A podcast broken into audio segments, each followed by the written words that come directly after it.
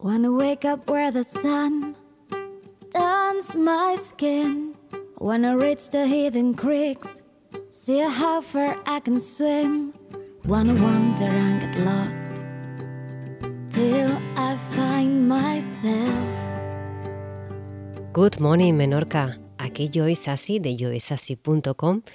Que bueno, que de nuevo estoy aquí yo solita con vosotros acompañándome, por supuesto. Y nada, he decidido hacer este episodio porque, bueno, ya somos muchos los que compramos productos ecológicos, pero pocos los que seguimos confiando en que no hace falta leer los ingredientes porque nos hemos pasado a las tiendas ecológicas.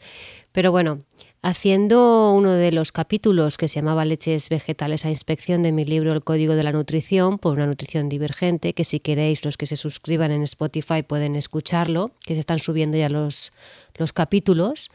¿Vale? Pues ahí me di cuenta y dije, ostras, todos los aditivos que estaba poniendo que no se podían eh, poner, que bueno, mejor evitar de leches vegetales ecológicas que llevasen estos aditivos, digo, es que muchísimos de estos los podemos encontrar también en otros productos ecológicos que, vamos, que, que así, por todo el morro. Entonces, he decidido pues poner los más, eh, los más eh, comunes y luego quien quiera seguir profundizando, pues ya sabe, tiene el libro, el audiolibro, vamos, yo creo que, y quien quiera eh, tener esto como un poco más en, escrito, ¿no? Por decir en papel, ya no sé utilizar el papel, pero puede entrar también en joysassi.com en, en el blog y los puede, puede encontrar allí todo escrito y todo bien, todo bien clarito. Pero bueno, como sé que ahora sois muchos los que soléis escuchar más que leer por el tiempo, los tiempos que corren, pues bueno, ahí vamos. La primera, la gran, la número uno de en cuanto a aditivos, la maltodestrina, que la podemos encontrar en casi todos los productos ecológicos. Pues bueno, eh, es una bomba de relojería, pues sobre todo las personas con diabetes, enfermedad celíaca o alergias a los almidones deben de tener cuidado con, la maltodextrina, ¿no? porque ya se han informado muchos efectos secundarios entre el dolor de barriga, diarrea, vómitos, urticaria, erupciones, asma. Y los tres efectos secundarios más comunes de la maltodextrina son la hipoglucemia de rebote, es decir, disminución repentina de azúcar en la sangre. El segundo sería la flatulencia y la distensión abdominal que se debe a las bacterias del intestino llegando a ser extremadamente activas cuando se digiere la maltodextrina y el aumento de peso, sí señores. Y hay que empezar a mirar las etiquetas de también otros ingredientes, que, incluyendo los suplementos, estas vitaminas, porque casi todos eh, llevan maltodextrina y lo que más rabia me da es que esta maltodextrina es, eh, está hecha con transgénicos de maíz. Entonces, pues esto es preocupante ya, ¿no? Que esto lo podamos encontrar en productos ecológicos, a mí me preocupa. Y también, si veis que la maltodextrina no aparece y pone aromas naturales, que sepáis que es exactamente lo mismo. Luego tenemos el carragenano o carragenato o carragenina, que en realidad es el E407, pero nunca lo vamos a ver en E407 raramente y sobre todo en productos ecológicos, siempre lo veremos con estos nombres que quedan mejor, más finos, ¿no? Pero en cualquier lugar de la, cadena, de la cadena de alimentos procesados también lo podemos encontrar, ya he dicho, incluso los, los ecológicos, ¿no? Y bueno, pues, ¿qué nos puede provocar esto? Pues puede provocar inflamación gastrointestinal, gastrointestinal y más facilidad para tener lesiones intestinales, úlceras e incluso tumores malignos. Esto ya hay estudios que lo corroboran, no es invención, invención mía. Lo principal es que lo primero que causa es inflamación. ¿Vale? Sobre todo, pues eso, por, son súper dañinos y tenemos un doctor que es un profesor asociado de la medicina clínica de la Universidad de Illinois en Chicago, que dice que el aumento de la incidencia y prevalencia de la colitis ulcerosa en todo el mundo se correlaciona con el aumento del consumo de alimentos procesados, incluidos los productos que contienen carragenano. Imaginaros, ¿vale? O sea que lo que vas a, tener, los primeros síntomas son pues esos síntomas gastrointestinales que van desde una leve hinchazón del vientre allá el síndrome de intestino permea, irritable, perdón, y que ya es una enfermedad inflamatoria pues, del intestino bastante severa. Simplemente con eliminar el carragenano de nuestra alimentación, claro, sería de todos los productos que la llevan, notaríamos una mejoría espectacular. Sigamos, porque este que viene ahora eh, se utilizaba mucho en Estados Unidos, se sigue utilizando en muchas cosas, que es el jarabe de maíz de alta concentración en fructosa o, jarabe de maíz rico en fructosa. ¿Vale? Pues, pues lo dice la misma palabra, es súper alto en fructosa, ¿vale? Es un edulcorante a base de maíz. Ya diciendo eso, pues ya nos dice bastante qué está pasando con el maíz. Es el más dulce que la sacarosa y más barato que el azúcar de caña. Haceros una idea. Pero claro, como pone jarabe de maíz de alta concentración, pues pasa por alto, ¿no? Puede pasar. Pero bueno, ya se sabe que ya, ya, han hecho estudios ¿no? que nos dicen que aumenta el riesgo de obesidad y diabetes tipo 2, más que el azúcar de caña. Ojito al dato. ¿Vale? Yo creo que es bastante importante. Y bueno, como os comentaba, está muy relacionado la obesidad en los Estados Unidos con este consumo de, de este jarabe, ¿vale? porque justamente aumentó al mismo, al mismo tiempo. Entonces, estos jarabes de maíz de alta fructosa que se, se, utilizan para endulzar alimentos y bebidas, ¿vale? Ya no solamente miréis solamente lo que es el producto en sí, sino que también podemos incluir las bebidas, pues está entre un 55 y un 58% de fructosa y un 42-45% de glucosa. O sea, la sacarosa, azúcar de caña, es un azúcar doble hecha de glucosa y fructosa, así que imaginaros la barbaridad. Luego tenemos así la fructosa o lebulosa, que era el, endulzante químico por excelencia de los diabéticos, ¿no? O sea, su poder edulcorante, esto nos lo dice Harold McGee, que ya sabéis los que estáis escuchando mis podcasts que lo nombro bastante porque tiene muchísima, muchísima información en su libro es que es mayor que el azúcar blanco. O sea, la publicidad es engañosa. La fructosa no es más, más sana que el azúcar blanco. Y fijaros yo recuerdo en los años 90 casi todo le ponían fructosa para los diabéticos, como que, ay, mira, como me han puesto fructosa, esto lo puedo tomar. Por otra parte, la fructosa es un potente inductor de la formación de triglicéridos, por lo que puede causar a la larga importantes problemas a los diabéticos. Pero es que ya no solamente eso. Bueno, sigue. Además, la fructosa se transforma en glucosa a expensas de un trabajo hepático. Lo que quiero decir es que muchas veces, si tenéis el colesterol alto, no miréis porque es que tomáis más grasa de lo normal, sino mirar a ver si estáis tomando fructosa o azúcar simple, el azúcar también, ¿eh? el azúcar de mesa.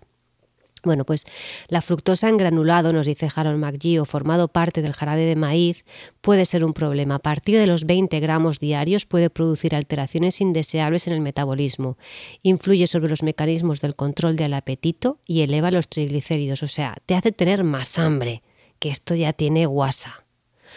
Entonces hay estudios que, relacionan el consumo de, fructosa con tendencias a la, resistencia insulínica, la obesidad, el colesterol alto y el síndrome metabólico, como decía, ¿no? el colesterol alto, que ya está más que corroborado que este mito o esta este cuento que nos hacían creer que había que mirar el tema de las grasas que estábamos tomando por el tema del que podía venir por eso, de que tenemos el colesterol alto, pues mira también la cantidad de azúcar que tomas a lo largo del día y ahí puedes darte un buen susto.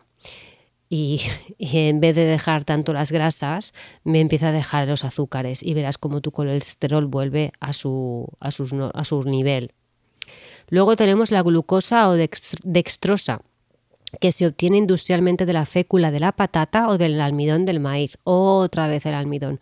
Acidificando y calentando una solución de almidón resulta el jarabe de fécula formado principalmente por glucosa y sacarosa, además de por dextrinas y otros oligosacáridos. Si se incrementa el tiempo de actuación del ácido se descomponen más dextrinas.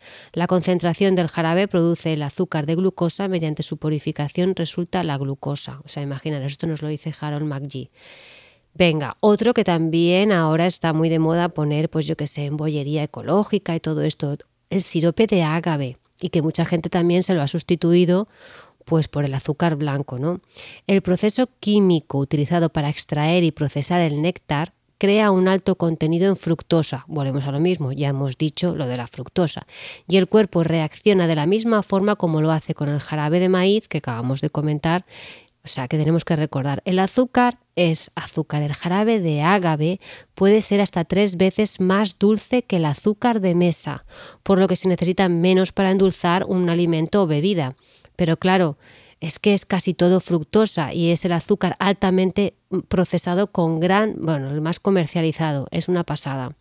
Pero ojo, porque dependiendo de la procedencia y de la cantidad de calor utilizada para procesarlo, el jarabe de ágave puede ser desde 55 a un 90% de fructosa. Y lo más probable es que no te lo va a poner en la etiqueta. Esto te lo digo yo sí o sí, ya está. Es que está muy claro.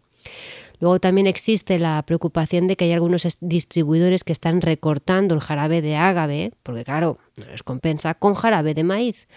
Así que imaginaros, porque ¿qué pasa? Que hay ya una escasez de supuesto jarabe ágave azul, que se dicen que es el de mejor calidad y se están utilizando otros tipos de agave mm, de peor calidad y encima añadiendo jarabe de maíz. Por eso que no te den gato por liembre. Te lo van a dar, te lo van a dar porque no te lo van a poner en la etiqueta. Así que yo creo que sería más bien, en vez de estar controlando tanto las etiquetas, empezar a cambiar o, eliminar el jarabe de, de agave. Porque no es un alimento completo, sino que es fraccionado y procesado. Como nos dicen, eh, la savia se prepara de la planta y se trata con calor, similar a como se hace con el jarabe de arce. El néctar de ágave está desprovisto de muchos de los nutrientes contenidos en la planta, entera. Es decir, no es un alimento completo, está fraccionado y procesado. ¿Vale?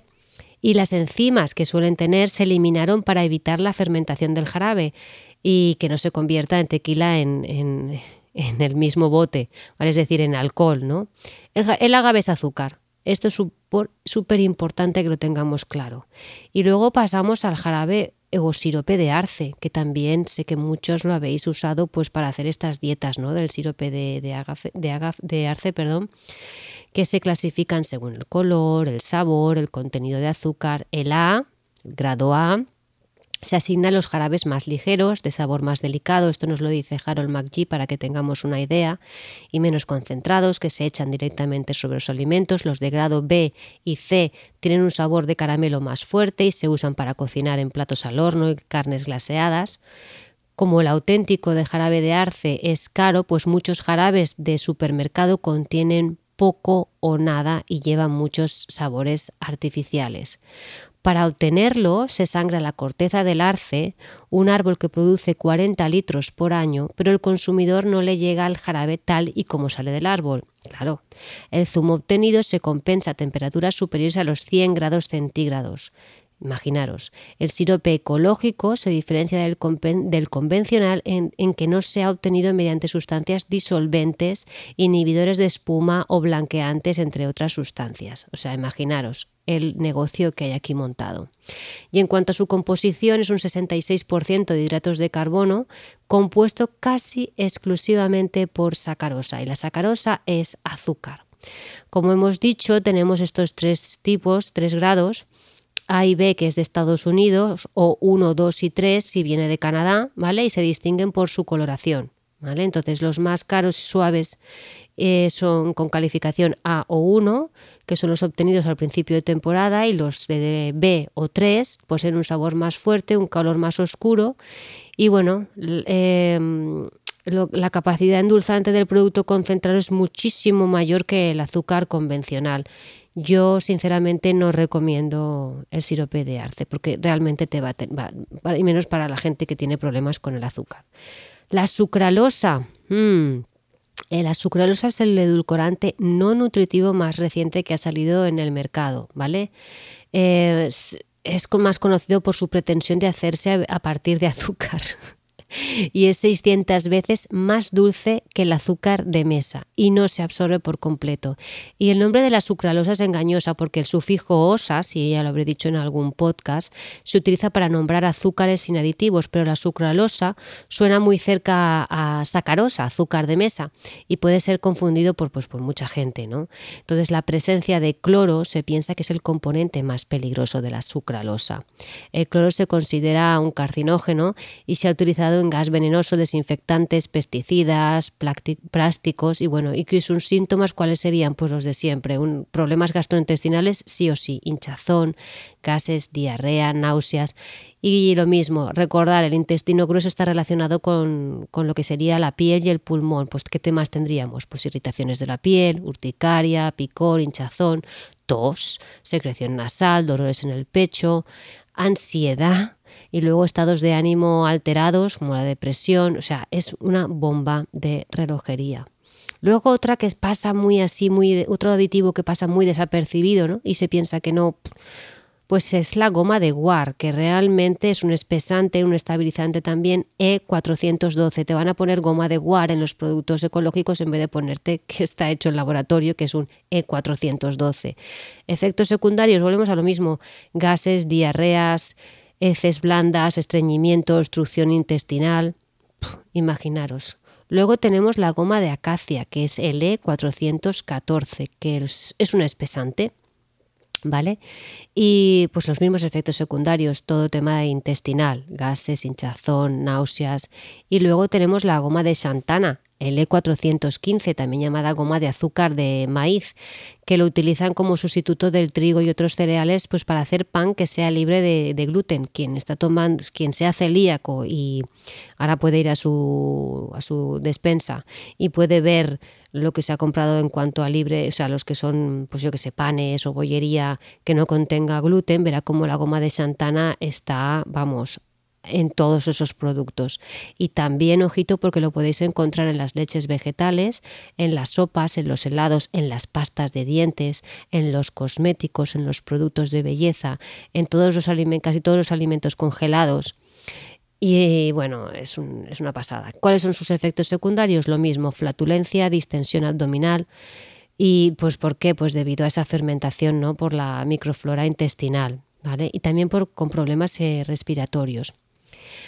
Eh, ¿Qué más? Las personas que están expuestas al polvo de la goma de Santana, a lo mejor este no sería nuestro caso, ¿no? Pero gente que a lo mejor puede trabajar en alguna fábrica donde se estén haciendo productos o supuestos alimentos que lleven, pues puede experimentar síntomas parecidos a la gripe, irritación de la nariz, de la garganta y problemas pulmonares, ¿no? Y es que más, náuseas, vómitos, apendicitis, heces duras que son difíciles de expulsar, es que podría aquí continuar. Entonces, eh, yo creo que si tenemos problemas con nuestro sistema intestinal, es mejor que dejemos de tomar alimentos, entre comillas, que lleven goma de Santana, ¿vale?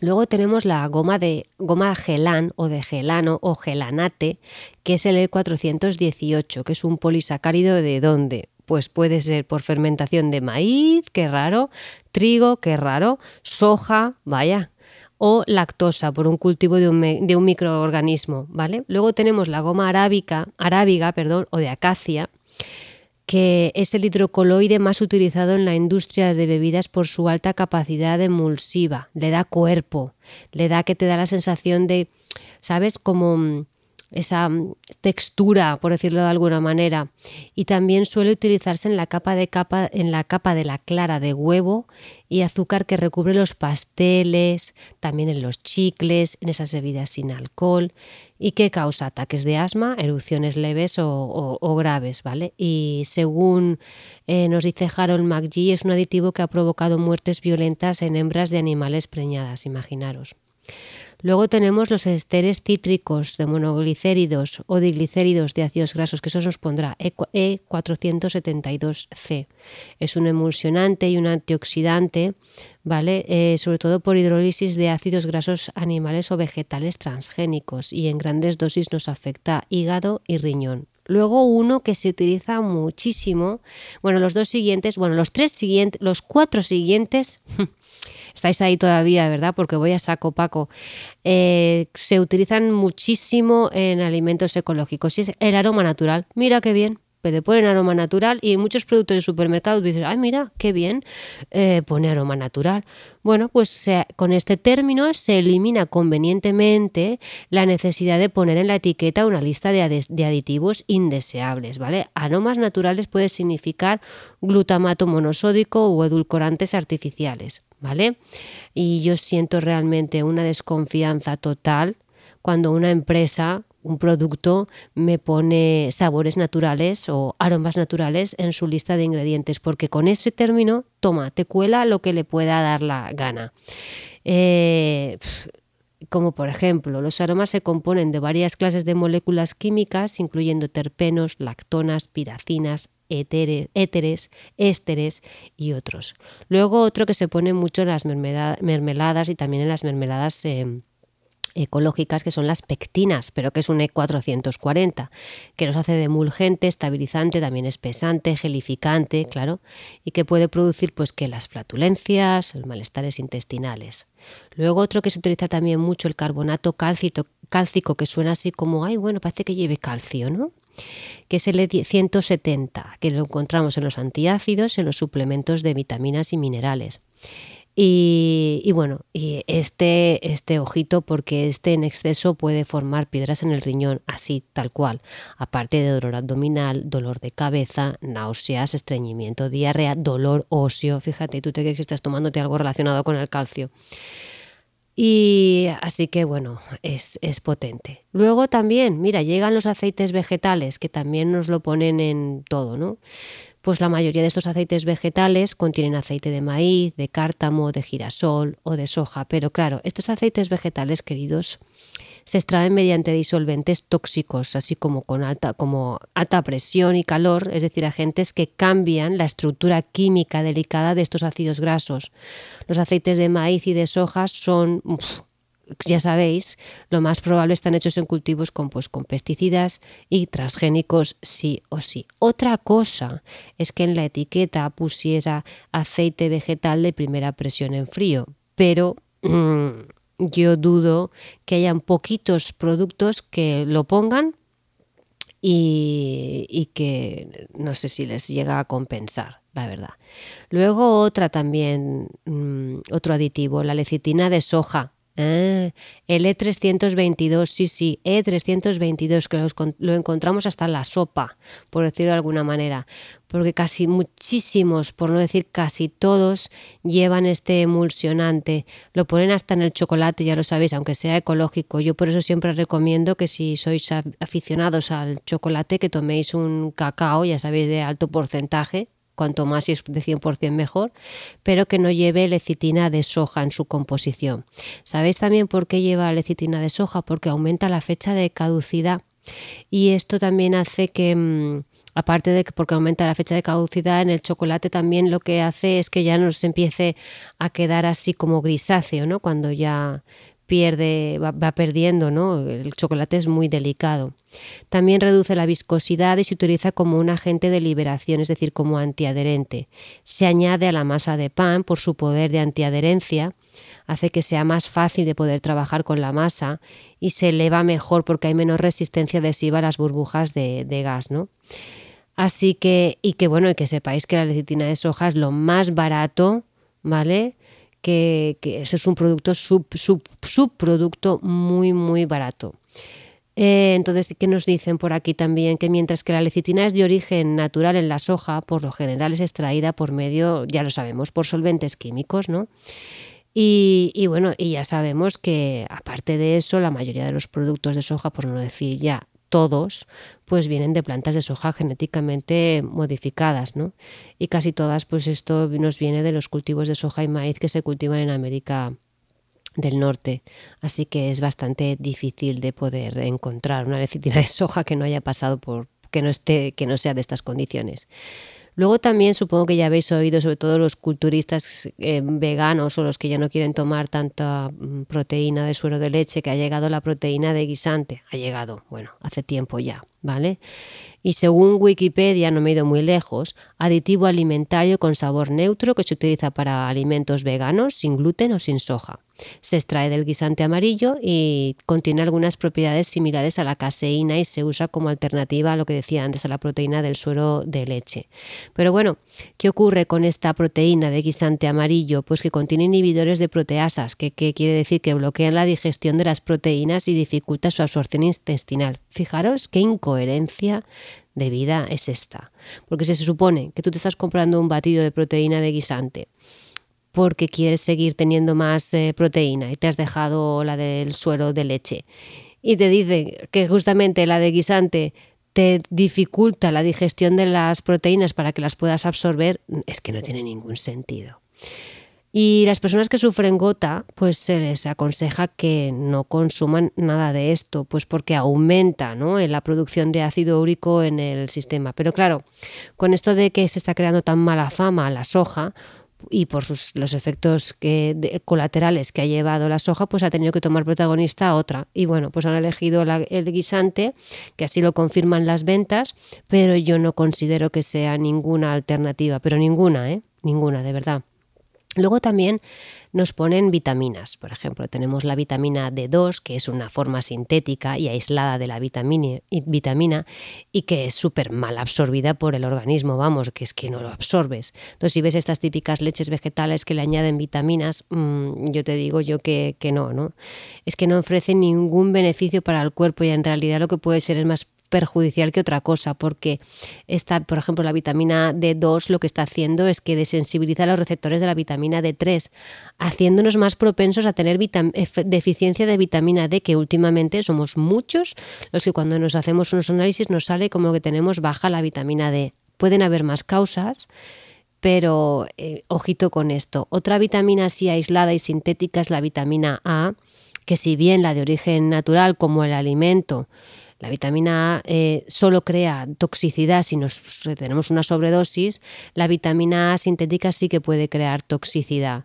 Y esto es porque el cuerpo no puede asimilar la versión sintética de esta vitamina.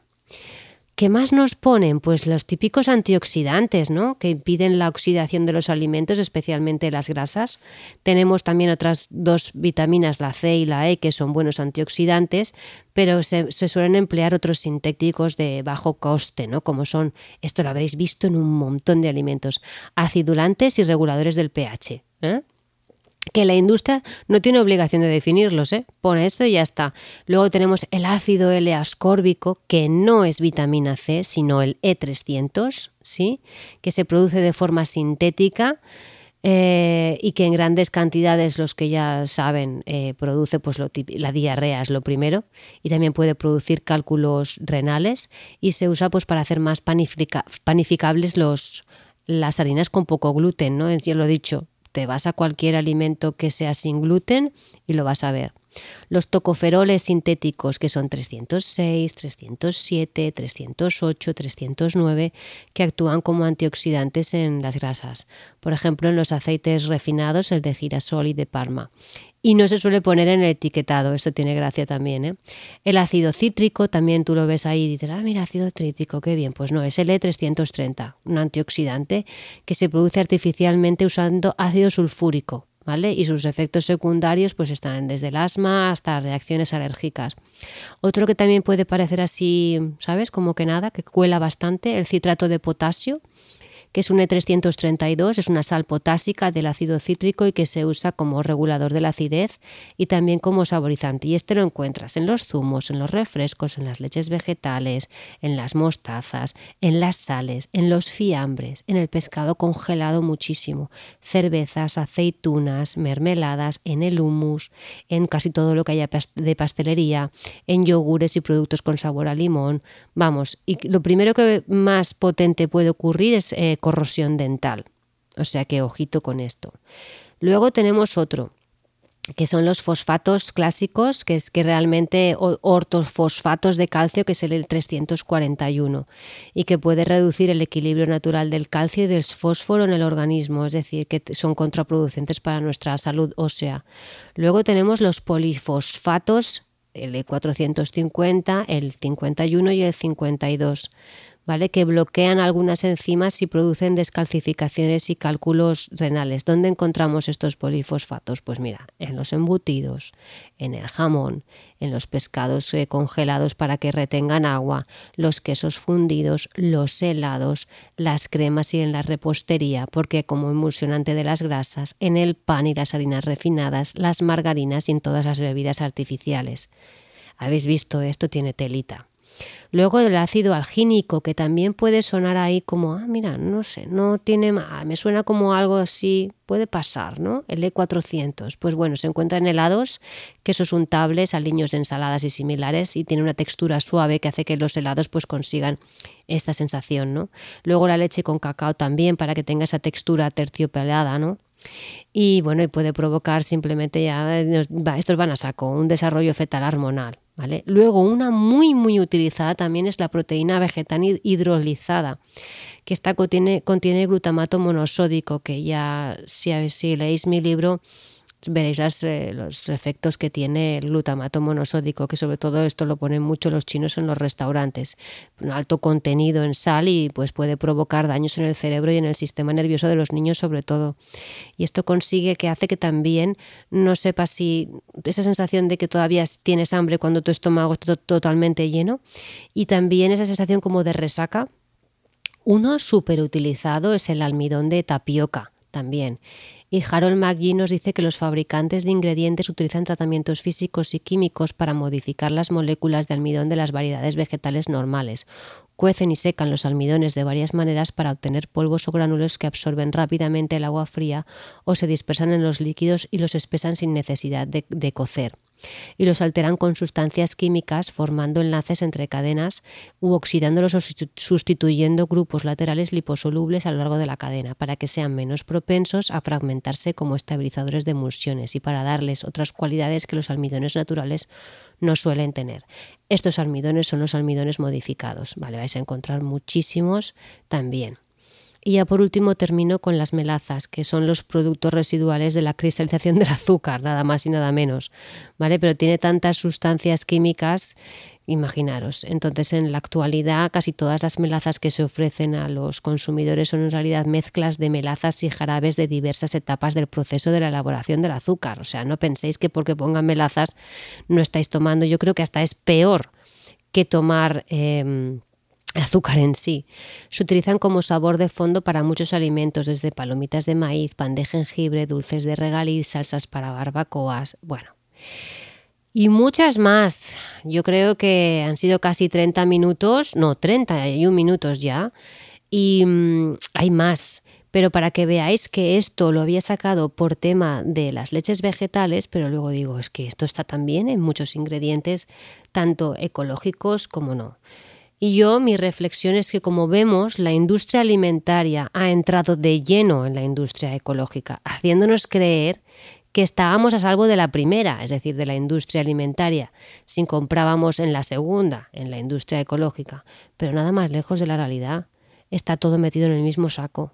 O sea, yo quiero que se quede claro que un producto, cuanto menos ingredientes tengan, mejor Cuantos más ingredientes tengan, olvídate, porque ya has entrado de nuevo en la industria alimentaria.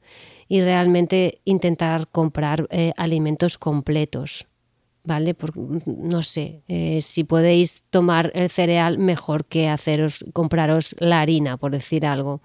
Si tenéis que, es lo del pan sin gluten, olvidaros también porque no merece la pena. Hay que, hay que invertir, hay que mirar, hay que buscar, porque sobre todo los que sois celíacos y estáis tomando estas marcas conocidas que son productos sin gluten, eso es más químico que esto, altera muchísimo todo tu organismo y lo dejamos aquí. Espero que esto haya podido dar un poco de, apertura y de comprensión y nos oímos en el próximo episodio de Good Morning Menorca. Chao.